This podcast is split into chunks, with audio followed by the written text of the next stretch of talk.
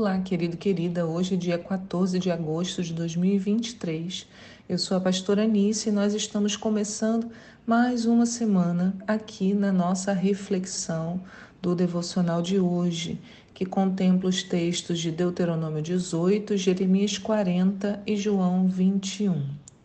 Irmãos, eu já troquei, acho que umas três ou quatro vezes o título do devocional de hoje porque a reflexão eu achei que eu estava indo para um caminho e aí no meio ah, outras coisas vinham à minha mente e eu fui desenvolvendo né, o texto que eu sempre leio para vocês. E a pergunta de hoje que ficou depois dessas mudanças todas é: por que estás dormindo? Por que estamos dormindo?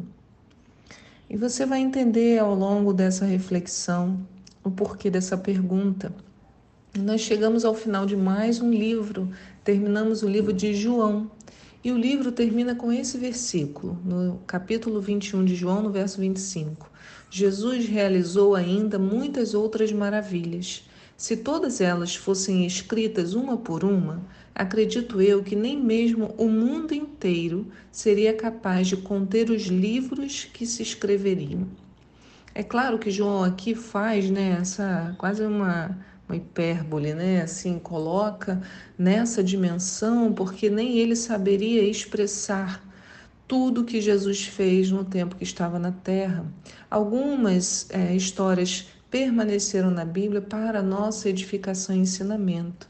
E ao longo do livro de João foi muito intrigante acompanhar o ministério de Jesus, caminhar por ele pelas cidades de Nazaré, Galiléia, Jerusalém e muitas outras.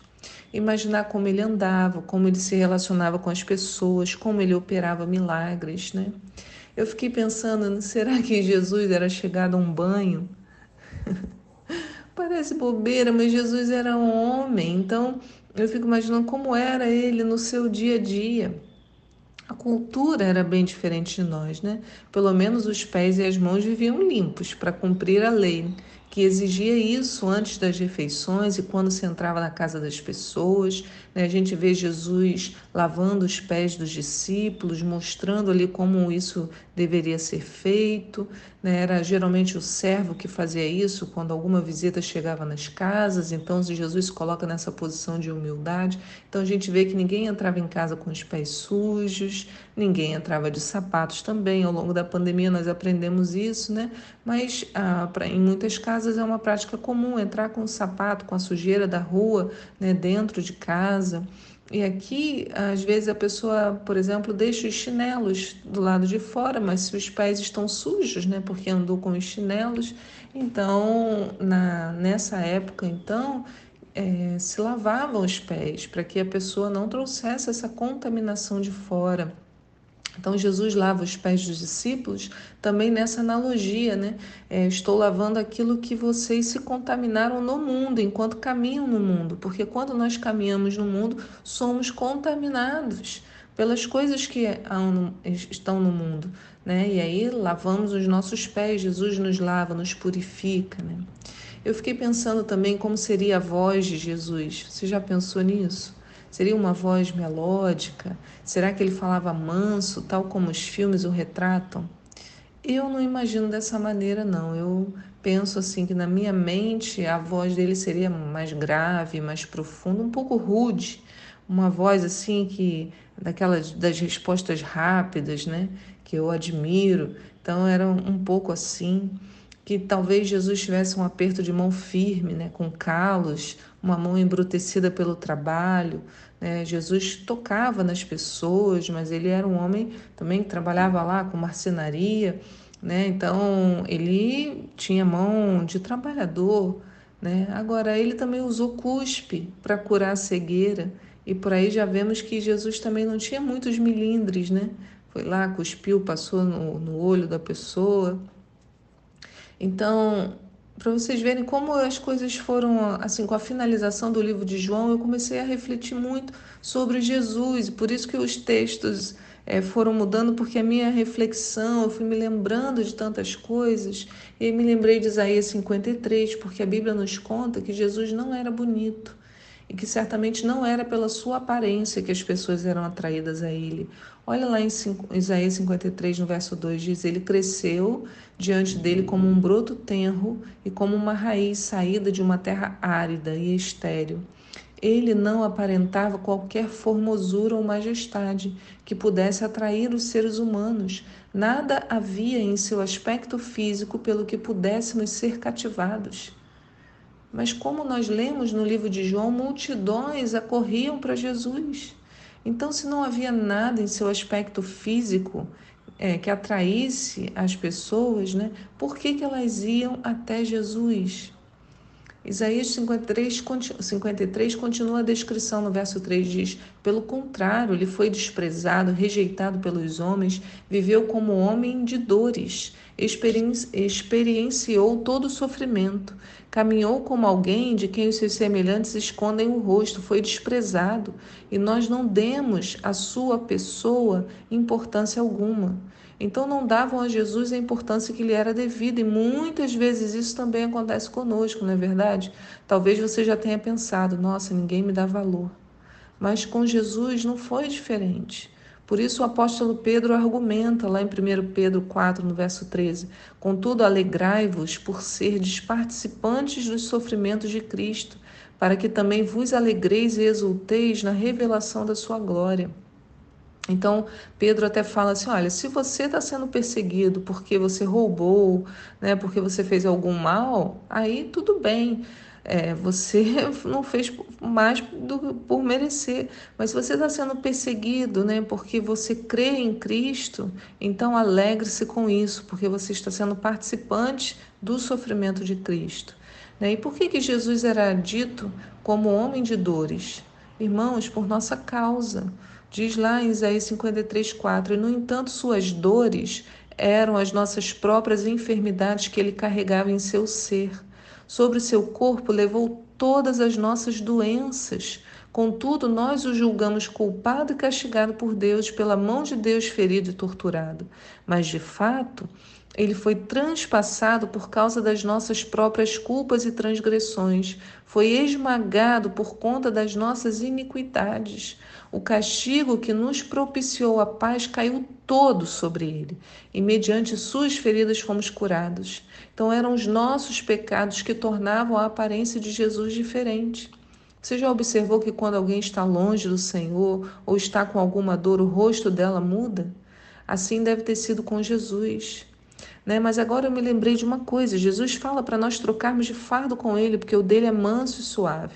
Então, a nossa aparência não precisa ser a aparência de dor e sofrimento como de Jesus, porque ele carrega sobre ele as minhas dores, as minhas doenças, os meus pecados, para que eu possa andar com um semblante alegre. Oh, aleluia! Aleluia, Senhor. Muito obrigada por isso.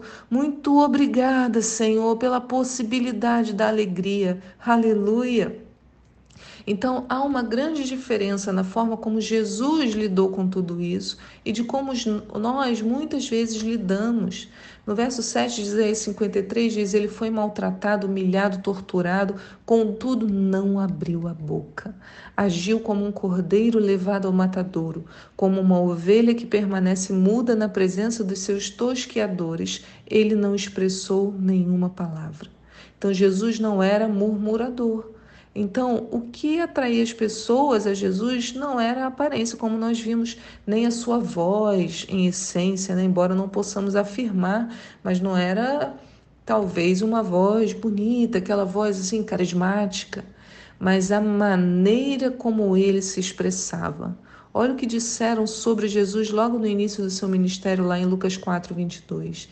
E todos exclamavam maravilhas sobre ele e estavam admirados com as palavras de graça que saíam dos seus lábios. As palavras de graça. Essa é a característica do nosso Jesus, né? O que, que o livro de Salmos fala sobre Jesus? És dos seres humanos o mais notável, derramou-se graça em teus lábios, visto que o Altíssimo te abençoou para sempre. Não é lindo? Essa é uma expressão do caráter de Jesus, o modo como ele falava. E nós né? Como cuidamos das nossas bocas, porque nós somos chamados a sermos um, uma, um espelho né, daquilo que Jesus é. Filipenses 2,14 diz: Fazei tudo sem murmurações nem contendas. 1 Coríntios 10, 10: Não vos entregueis à murmuração, como alguns deles resmungaram e foram mortos pelo destruidor. Né? Então, a, a Bíblia, lá em 1 Pedro 4, 14, diz: Se sois insultados por causa do nome de Cristo, bem-aventurados sois, porquanto sobre vós repousa o Espírito da glória, o Espírito de Deus. E como isso é importante para nós, para aprendermos a cuidar do que sai das nossas bocas. Talvez permanecer calados seja um grande ensinamento, né? Porque a língua pode matar também. Quem nos ensina isso é o apóstolo Tiago diz: olha só que, que, que texto. Ai, gente, é muito sim. Tiago 3,7 diz: Pois toda espécie de feras, aves, répteis e criaturas marinhas é possível dominar, e de fato tem sido domada pelos seres humanos. A língua, contudo, nenhuma pessoa consegue dominar. É um mal incontrolável, cheia de veneno mortal. Com a língua bendizemos o Senhor e Pai, porém com ela amaldiçoamos nossos semelhantes criados à imagem de Deus. Da mesma boca procedem bênção e maldição. Meus queridos irmãos, isso não está certo. Acaso pode uma fonte jorrar água potável e água salobre? Gente, então olha, ele fala, né? Isso não está certo. A gente não consegue dominar a língua, diz, é incontrolável, cheio de veneno mortal. Não, aí ele vai tratar disso. Depois lê lá em Tiago 3. Mas Jesus não era assim. Além de não murmurar, ele tinha uma palavra diferenciada, não saía nada desnecessário. Como o salmista declarou, né, que as palavras da minha boca e o meditar do meu coração sejam aceitáveis na tua presença, Senhor, minha rocha, meu vingador. Então, essa é a nossa oração hoje. Senhor, que as palavras da minha boca, a meditação do meu coração sejam aceitáveis na tua presença. Outra característica né, que eu fiquei pensando hoje é que, diante de tudo, Jesus permanecia focado na sua missão. Lá em Isaías 53, 11 diz: Logo depois do sofrimento, ele contemplará o resultado da sua obra, o empenho da sua alma e ficará satisfeito. Mediante a sua sabedoria, o meu servo justo justificará muitos e tomará sobre si mesmo as mais obras dos seres humanos. E ter isso em mente o ajudava a continuar, saber que o sofrimento ou aquilo que ele estava passando não seria em vão. Apenas ali com Deus, o seu Pai Jesus expressava sua dor e amargura. Não era pelo que ali no trato do outro, né? Jesus chorava no lugar certo e nos deixou a arma para vencermos os dias difíceis também. Lá em Lucas 22, 41, diz que Jesus se afastou dos discípulos à distância de um tiro de pedra, ajoelhou-se e começou a orar: Pai, se queres, afasta de mim esse cálice.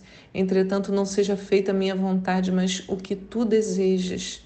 E eu fico imaginando, irmãos, como que nós precisamos disso, de na hora do aperto, entrar no nosso quarto, falar: Senhor, não seja feita a, tua, a minha vontade, mas o que tu desejas.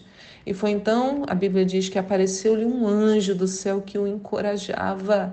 Que coisa linda, um anjo do céu encorajava Jesus. E em grande agonia ele orava mais intensamente e o seu suor se transformou em gotas de sangue caindo sobre a terra. Assim que se levantou da oração e voltou à presença dos discípulos, os encontrou adormecidos, exaustos de tristeza. Guarda isso, né? E exortou-lhes: Por que estás dormindo? Levantai-vos e orai. Então veja a grandeza dessas palavras. Por que estás dormindo? Eu falo para você hoje, falo para mim, porque nós estamos dormindo? Levantemos e oremos. O texto diz que os discípulos estavam exaustos de tristeza, e quantas vezes nós também estamos, mas a tristeza pode levar à dormência, e Satanás sabe muito bem disso. Mas Jesus nos chama a um despertamento. O lidar com a tristeza de Jesus era diferente. Ele fala: saia dessa condição da sofrência.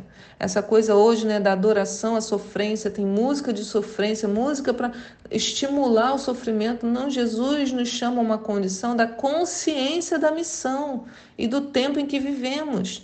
Esses discípulos veriam a glória do Senhor. Eles estavam diante de Jesus, mas dormiam porque abraçaram a tristeza, não estavam usufruindo da presença, desperdiçaram a presença para abraçar a tristeza. Que não sejamos assim, irmãos. Vamos nos levantar e orar. Há descanso para nós. Salmo 126, 5 diz: Os que em lágrimas semeiam, em júbilo ceifarão. Aqueles que, aquele que parte chorando enquanto lança semente retornará entoando cânticos de louvor, trazendo seus feixes. Irmãos, é chorando e semeando. Ninguém parou de semear enquanto as lágrimas desciam, é isso que o texto está dizendo. Nem Jesus. E por isso todos puderam ver o fruto do esforço. Então, levantemos e oremos hoje. Que Deus abençoe, Senhor. Nós fazemos essa oração, que a meditação, Senhor, do nosso coração e as palavras da nossa boca sejam aceitáveis diante de Ti. Queremos nos levantar e orar, Senhor. Queremos viver na condição da consciência da missão e do tempo em que vivemos e não do abraçar a tristeza. Não queremos desperdiçar a presença, Senhor, para abraçar a tristeza. Não. Queremos nos posicionar, Senhor, diante de Ti, chorando semeando, cânticos de louvor, vestes de louvor ao invés de espírito angustiado. Tu te tornastes um homem de dores para que eu não mais precise ser. Aleluia! Louvado seja o teu nome. Enche-nos nesta manhã para esta semana, em nome de Jesus. Amém. Fique na paz do Senhor e eu te espero aqui para um próximo devocional. Tchau.